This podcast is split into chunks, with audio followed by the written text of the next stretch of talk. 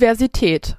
Mehr Beamten und Beamtinnen bei der hessischen Polizei mit Migrationshintergrund.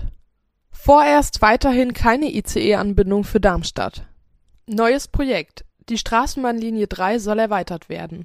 Und Fridays for Future. Auch in Darmstadt wird demonstriert. Das alles hört ihr heute in der Station 64.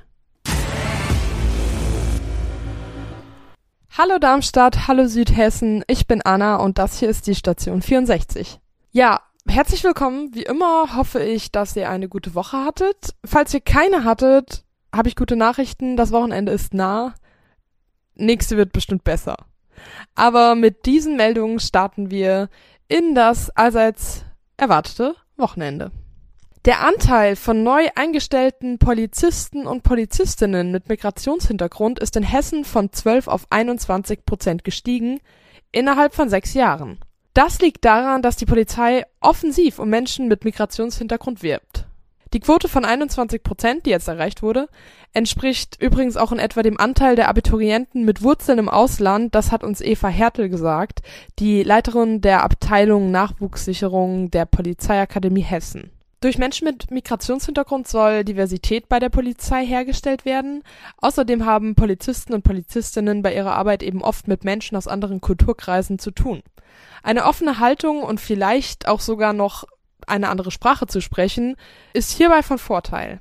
Um diese neuen Polizeibeamten und Beamtinnen anzusprechen, werden auch Anzeigen in türkischen, polnischen oder russischen Printmedien in Deutschland geschaltet.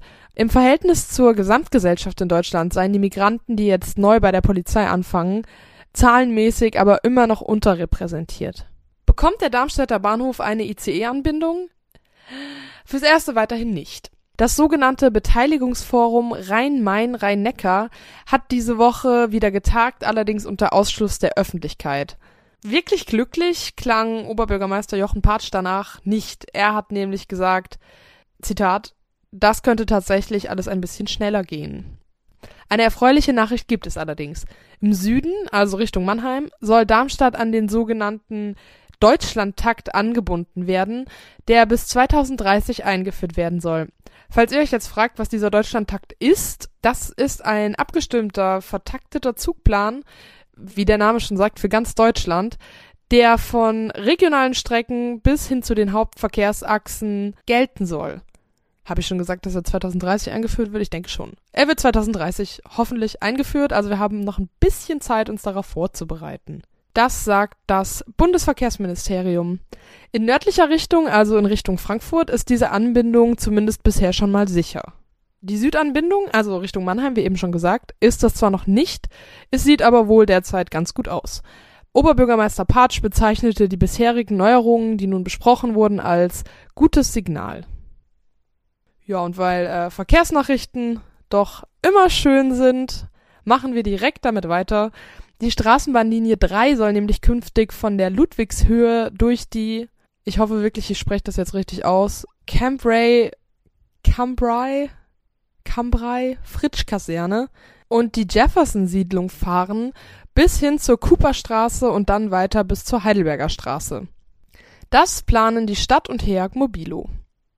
Ob sich der Plan lohnt, also finanztechnisch, das wird nun untersucht und laut Oberbürgermeister Jochen Patsch, der scheinbar diese Woche sehr viele Termine hatte, die mit dem öffentlichen Nahverkehr zu tun haben oder auch Fernverkehr, ähm, soll diese Untersuchung bis spätestens 2020 abgeschlossen sein.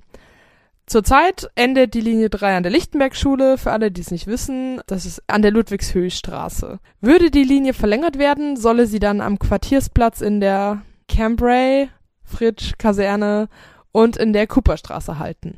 Mit Straßenbahnprojekten kennen wir uns hier ja mittlerweile in Darmstadt aus. Wir haben ja auch in einer der vorherigen Folgen schon mal über die Pläne der Lichtwiesenbahn gesprochen, beziehungsweise nicht die Pläne der Lichtwiesenbahn. Die Lichtwiesenbahn baut sich logischerweise nicht von selber, sondern über die Pläne der Stadt und Heag Mobilo die Lichtwiesenbahn zu bauen, die immer wieder auf geteiltes Echo stößt.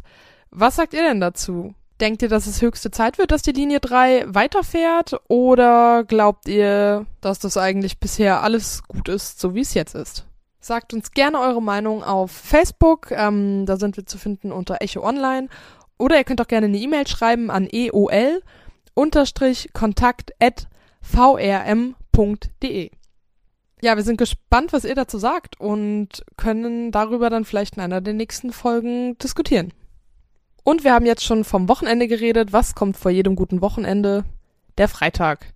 Und in den letzten Wochen haben die Freitage insbesondere für viel Gesprächsstoff gesorgt, weil in ganz Deutschland und in Europa Schüler und Schülerinnen auf die Straße gegangen sind, um für mehr Umweltschutz zu demonstrieren. Auch in Darmstadt wurde in der vergangenen Woche zum Schulstreik für das Klima aufgerufen, also für die sogenannten Fridays for Future. Der erste davon soll nun diesen Freitag stattfinden und mehrere hundert Kinder, Jugendliche und junge Erwachsene aus Darmstadt und Umgebung wollen ihrem Unmut über die internationale Klimapolitik auf dem Luisenplatz Luft machen. Die Initiative wurde hier in Darmstadt von Schülern der Marienhöhe gestartet. Demos zur besten Unterrichtszeit. Die Landespolitik sieht es mit Sorge. Ein Sprecher des Kultusministeriums stellt klar, dass die hessischen Schulen keine Anweisung hätten, die Schulpflicht für die Streiks aufzuheben die Schulen müssten selbst entscheiden, ob die Demo als entschuldigte Fehlstunde gelte oder eben nicht. Minister Alexander Lorz hatte angesichts der wachsenden Freitagsproteste schon letzte Woche im Parlament erklärt, wir können deshalb keine Vier-Tage-Woche einführen. Wobei das bestimmt einige Schüler auch nicht schlecht fänden, mal abgesehen von der Demonstration. Ob das aber die Darmstädter Schülerinnen und Schüler aufhält, ist eher fraglich. Wir bleiben dran und erzählen euch dann nächste Woche, wie es war. Und das war sie auch schon wieder, die Folge der Station 64 für diese Woche. Wir haben jetzt so viel übers Wochenende geredet und in das entlasse ich euch jetzt auch. Ich hoffe, ihr genießt es, ihr macht was Schönes und dass wir uns dann nächste Woche wieder hören. Bis dahin, ciao!